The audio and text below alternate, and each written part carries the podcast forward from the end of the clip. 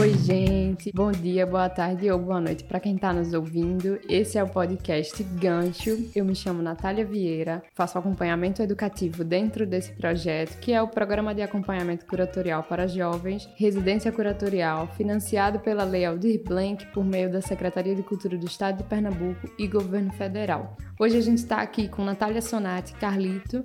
Queria lembrar vocês que as nossas conversas giram em torno dos encontros coletivos que toda a equipe do projeto teve e também dos encontros entre as duplas. Nath Sonati é cofundadora da Propágulo e da Lunet Games, atua nas áreas de cultura, tecnologia e educação através da comunicação. Carlito é artista, professor de artes visuais e curador, tem uma experiência em gestão e orientação de coordenação de setores educativos. E aí eu queria convidar vocês a ficarem aqui para a gente falar um pouco sobre curadoria, instituições com Carlito e com Nath.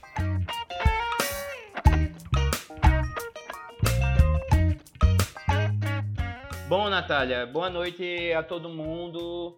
Gente bonita, eu quero dizer que é um prazer estar aqui com vocês, assim, nesse projeto maravilhoso. O nome do projeto em si, na verdade, a proposta do projeto é um acompanhamento de curadoria, como Natália acabou de falar, mas eu enxergo muito como um, intercâmbio de experiências, sabe? Eu estou no rolê há mais tempo, mas assim, é, a experiência de Sonate é incrível. Então eu me sinto muito feliz de estar podendo fazer essa troca com ela, porque são perspectivas diferentes, lugares diferentes que a gente tem circulado e ao mesmo tempo isso tudo converge e eu tenho aprendido muito, não só com Sonate, mas também com Ariana, com Luísa, com Ana Lira e com Letícia, que são queridíssimas. Bom, a, a gente teve um ponto de convergência nas nossas conversas que diz respeito ao processo de mediação, né? A minha, a minha trajetória ela é muito ligada à mediação em espaços positivos, à mediação em museus e exposições. Eu comecei a trabalhar com isso já vai fazer uns 20 anos e minha escola, minha formação principal foi em mediação. E dentro desse percurso fui para a coordenação de educativo e depois migrei para gestão de equipamento cultural, gestão de galeria e esse trabalho, ele me levou para o processo curatorial. Antes eu já exercia isso porque a, a antiga direção da galeria era bem horizontal, então tanto produção quanto educativo, eles participavam desses processos de curadoria e quando de fato eu assumi a direção da galeria Janete Costa lá no Parque Dom Lindu, esse trabalho se consolidou mais. Eu estava refletindo sobre isso hoje e nas conversas que eu estava tendo com, com Sonati, sobre o quanto o trabalho de mediação me fez ter um posicionamento e uma perspectiva diferente quando eu produzo uma curadoria. A minha experiência em mediação, ela me trouxe essa perspectiva de perceber assim esse, é, esse público como um agente muito importante e fundamental para o entendimento da obra e para o entendimento daquilo que a gente está fazendo. Na verdade, é, é, a válvula motriz, né? A gente tem que produzir as coisas para as pessoas. Eu acho que é isso que, que, que mais me, me motiva, que mais tem me impulsionado para continuar nessa história.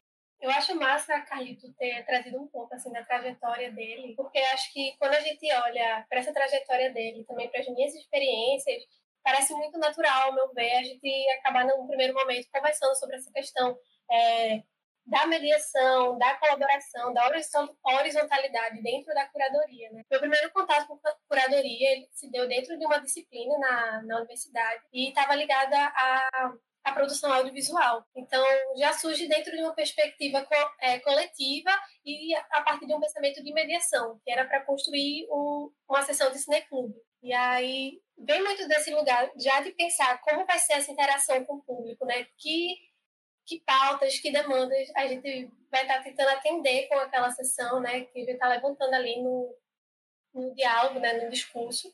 E aí, seguindo para outros momentos, né, dentro da, da Propalo também, tive a oportunidade também de estar colaborando com algumas curadorias. E aí, acaba sendo muito natural, porque tanto nessa atuação ligada ao Cineclube, quanto dentro da Propalo, é, os processos são construídos muito de maneira coletiva, não, geralmente não está centrado na figura de uma pessoa só, e as curadorias elas partem muito de uma demanda observada pelo grupo, seja de inquietações levantadas pelas pessoas que estão ali, ou pelo, pelo próprio público que está é, consumindo aquela revista, é, aquele, aquela ação, ou frequentando a sessão do, do Cineclube. Acho que esse primeiro momento da gente conversar sobre essa questão da colaboração, né, é, da mediação, da questão educativa ligada à curadoria, ela surge justamente por esses atravessamentos, de, tanto de Carlito ter esse contato maior com a mediação também, quanto dessas vivências que eu tive em relação a principalmente ao cineclube, assim, que é, foi esse primeiro contato que eu tive na disciplina, mas acabou que depois é, integrei a equipe de um cineclube, efetivamente,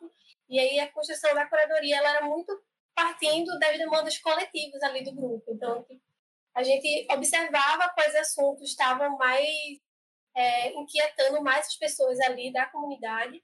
E a partir disso a gente construía as sessões, pensava quais seriam essas curadorias e pensava a curadoria já pensando também como seria a mediação pós é, a prestação desses conteúdos audiovisuais. E aí já era pensando essa questão da mediação depois, né? essa, essa parte mais educativa em si. Como, como é que a gente ia fazer para disparar esse ambiente de debate e mediar as falas das pessoas, que desse conta também dessas diferentes vozes que estavam ali presentes. É isso mesmo, eu acho que a última coisa que Nath falou, eu achei massa. Ela pensava já a curadoria do, dos filmes, pensando já na mediação. Isso é muito lindo, porque você associa de fato o pensamento curatorial, já pensando um pensamento da mediação, já pensando esse contato com o público. Isso é muito lindo, porque geralmente os, os processos curatoriais eles trazem a, a mediação e os educativos quando meio que já tudo formado. E você iniciar um processo curatorial já com a perspectiva da mediação,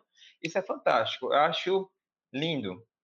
Isso, Carlito. É, é super lindo mesmo, porque muitas vezes a gente recebe um projeto de curadoria que não pensa o, o trabalho da mediação, né, o trabalho educativo dentro dessa perspectiva, como tu falasse.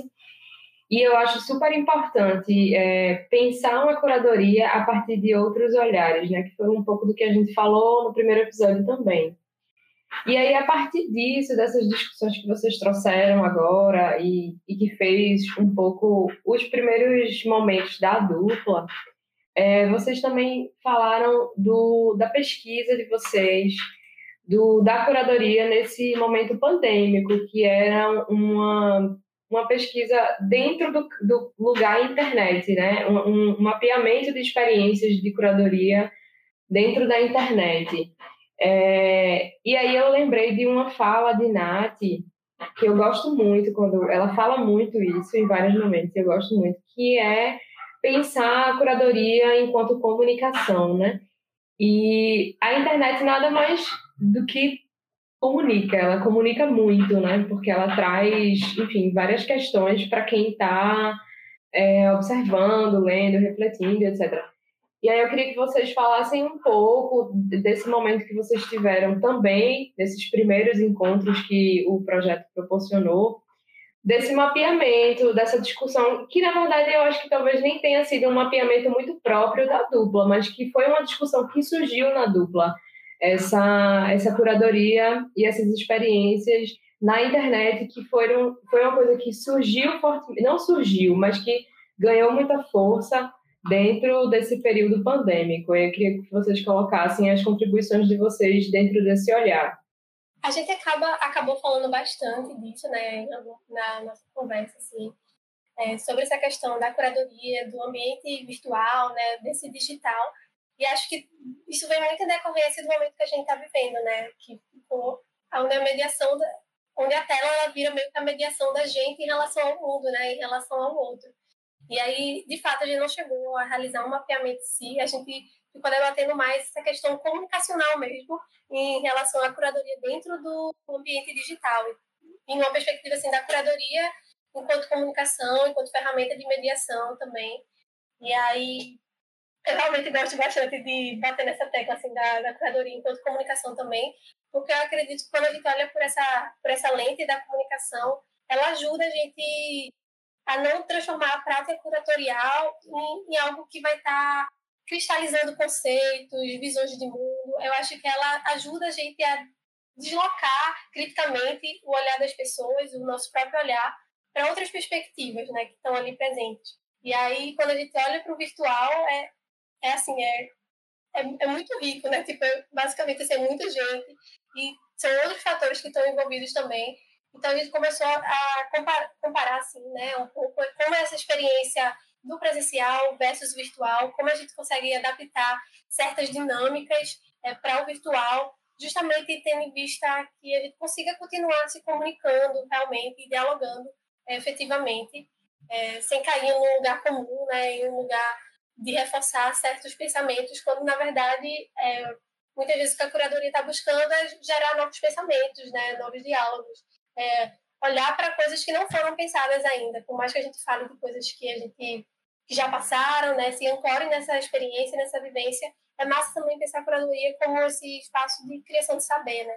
E aí a internet ela possibilita isso de outras formas, outras conexões, mas é muito, a nossa conversa gira muito em torno como não perder certos sentidos, questões que são preciosas, que são caras à curadoria, assim. Pensando na curadoria, atrelada a essa questão da comunicação e da mediação também, como eu tinha colocado. Exato, exato.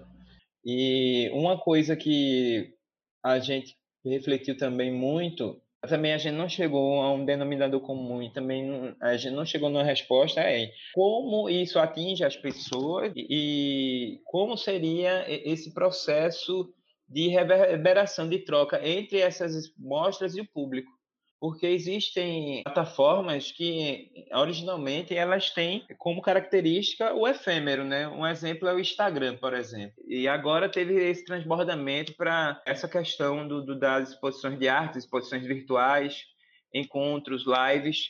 Mas ainda como tudo é muito novo, a, a gente ainda não, eu pelo menos ainda não consegui é, verificar como é o feedback do público em relação a, a, a essas plataformas. Eu acho que isso é que seria, daqui para frente, o interessante é, é, de se avaliar. E massa tu falar que a gente não, não tem resposta, Carlita. Acho que muito do, dos nossos encontros viram muito mais nesse sentido de, de pensar questionamentos, né? De questionar um ao outro e refletir juntos é, sobre esses pontos que a gente levantava ou que outras pessoas levantavam nos encontros coletivos, né? Letícia, Ariana, Ana Luísa, é, Ana Lira, enfim. E aí é, era mais nesse sentido, assim, de pensar quais perguntas são estratégicas da gente estar tá refletindo também, né? E aí tu ficou falando dessa questão da, da plataforma, né? Tu chegou a citar o Instagram.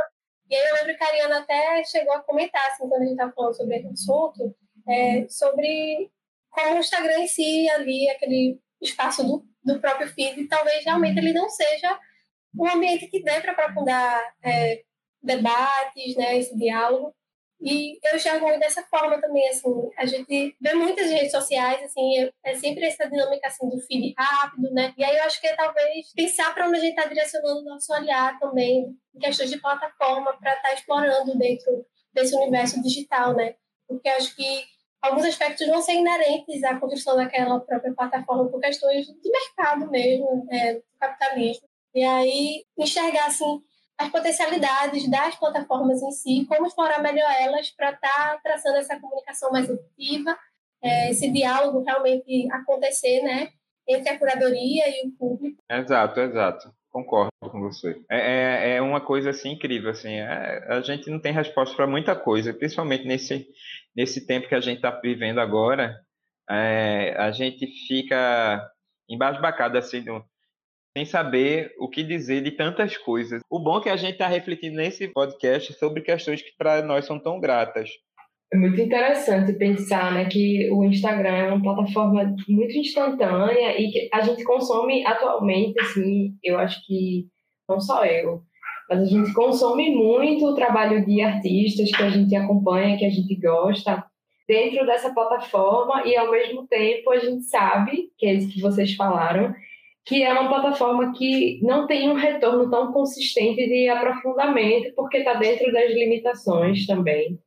Mas aí eu queria saber se vocês destacariam algum trabalho de curadoria que vocês acompanharam por, por uma dessas plataformas virtuais, assim, que mexeu muito com vocês. é, tem alguns trabalhos que me chamaram a atenção nesse período. Eu, eu posso citar, por exemplo, o trabalho de Diego Cruz, After Redenção de Campo, eu acho que é um trabalho que ele usa essa lógica do GIF para a construção da, da, da, ideia dele. Né? Eu acho muito lindo esse trabalho, eu acho que tem uma potência muito boa. E vou citar, assim, de admiração mesmo pelo trabalho que eu tenho pela galera, pela admiração que eu tenho por Natsonat também e pela turma que ela está trabalhando, que é as ações que a Propágulo realizou durante a, o processo de pandemia. Também deu uma observada muito nas, nas, nas ações realizadas tanto pelo, pela Bienal do Mercosul, como também vi alguma coisa do Centro Cultural São Paulo, né? É, é sempre difícil essas perguntas assim, né? De você falar alguma referência, porque acaba que sempre foge da cabeça alguém, mas enfim. Particularmente, estava mais ligada a esse contexto visual, acho que no começo da pandemia, de uns tempos para cá, eu tenho tentado até diminuir um pouco esse meu contato, mas acho, acho que dá para citar algum, algumas iniciativas que me chamaram a atenção. O curva né, da, da própria Letícia, que está participando aqui da residência com a gente, que eu tenho acompanhado e, enfim, acho que o movimento pretorial do Curva, ele, ele é massa e tem gerado diálogos e uma documentação muito importante, pensando nesse cenário atual da performance, né, aqui em Pernambuco. Também queria citar um que me veio agora na cabeça, que é mais relacionado à questão da música, mas é voltado para música e cultura aqui em Pernambuco, que é, é Groove, que é uma, uma plataforma que mescla desde notícia a produção assim de pocket shows, então Estou achando massa, assim, como o trabalho da, da plataforma tem evoluído. E outro que é mais recente, assim, que é bem no contexto de pandemia mesmo, faz referência a isso, que é o trabalho de Ana Maia. Me apaixonei pelo filtro que projetei em você, que eu achei que ela conseguiu, assim, utilizar de uma maneira muito legal o, o Instagram para contar, para construir ali uma narrativa e como as pessoas também se enxergaram naquela narrativa, né? E dialogaram a partir disso. Então, enfim, acho que são três, três pontos, três iniciativas, né? três exemplos assim, de, que me chamaram a atenção nesses últimos tempos. Então, gente, indo para o caminhando para o terceiro encontro de vocês, vocês trouxeram umas discussões do que é ideal e do que é utopia e como, como que a gente poderia conversar do que é coletivo e o que é curadoria? Assim, vocês trouxeram algumas contribuições nesse sentido. E aí eu queria ouvir um, eu queria ouvir um pouco mais, assim, queria que nossos, nossos e nossas ouvintes também ouvissem um pouco mais. E também queria deixar registrado, Carlito, que super concordo com você. Adoro o trabalho da Propago. Eu acho assim, super necessário acho que dá uma oxigenada e um gás no, no cenário artístico daqui da gente, um, um, projeto que chegou com tudo e que precisa ficar, porque ele move muita coisa. Eles arra... O pessoal arrasa muito, arrasa muito, pessoal. Tô fã. Ai, gente, que, que massa, né? Tipo, a gente sempre comenta dentro da Propago que são justamente esses momentos, assim, que a gente escuta das pessoas, que tem esses feedbacks que motivam ainda mais é, a Propago continuar existindo, né? E que a gente percebe realmente como o, o projeto ele consegue conectar e fortalecer diferentes atores culturais aqui da cidade e do estado, né?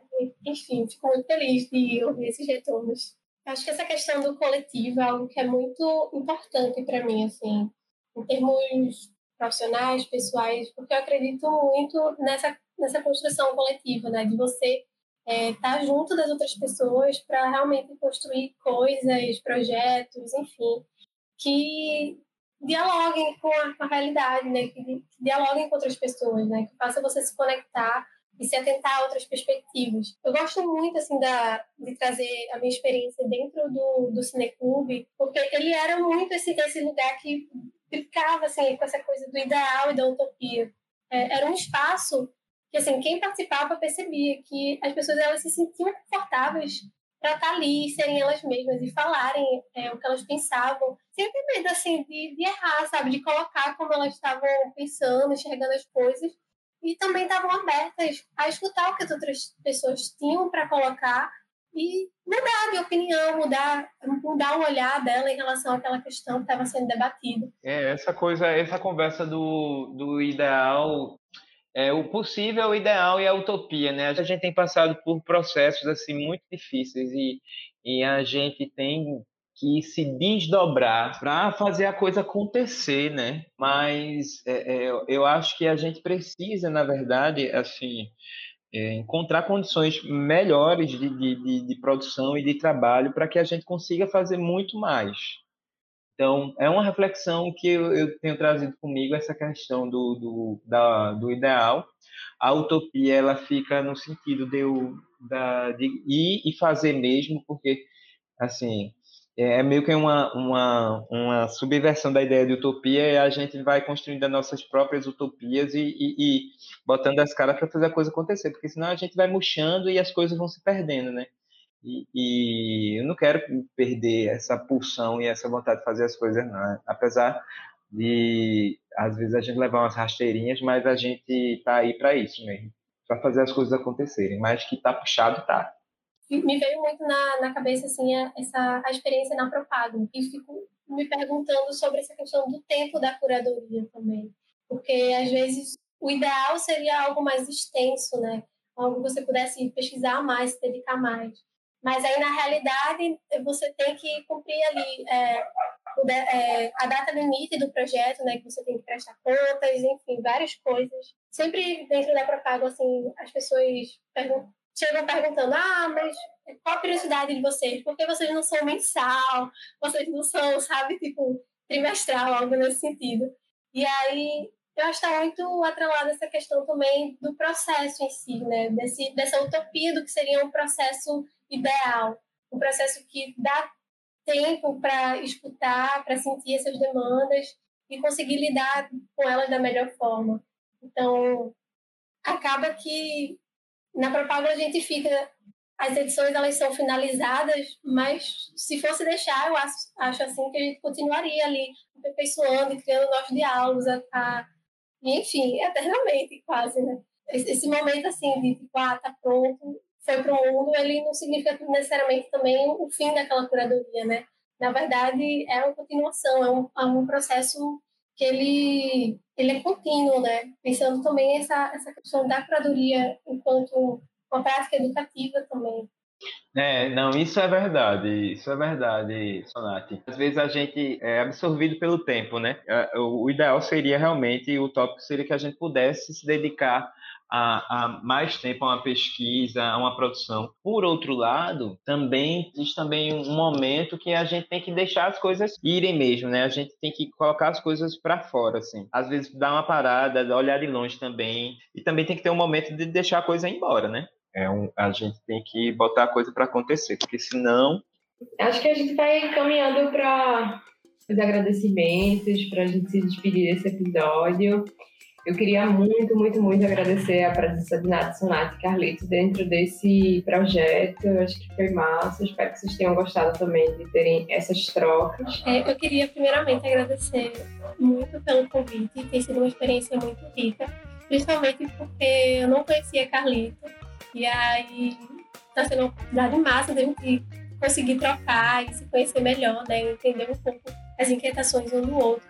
E de como isso também vai reverberar né, daqui para frente também na, nas nossas produções, né, no nosso trabalho. Então, queria deixar aqui um agradecimento a todo mundo também do projeto. É, tem sido uma experiência incrível, assim, de aprendizado. E é isso, muito obrigada, gente. É um prazer estar aqui com vocês. Eu também quero agradecer, assim, ter conhecido o Nath para mim foi uma coisa muito boa, tá sendo assim, porque eu acho que foi muito horizontal, sabe? E eu aprendi muito e, e aprendo muito, não só com o Nath, mas nas discussões que tivemos com as outras meninas. Estou muito feliz mesmo, assim, honrado de ter participado disso. Confesso que inicialmente para a gravação eu estava com um friozinho na barriga e agora que está terminando eu achei, poxa, já passou, queria ter falado mais. E agradeço também às pessoas que estão nos ouvindo. Convido vocês a acompanharem nosso próximo episódio com as nossas outras duas convidadas, Ana Lira e Letícia Barbosa. E é isso. Boa noite, bom dia e boa tarde.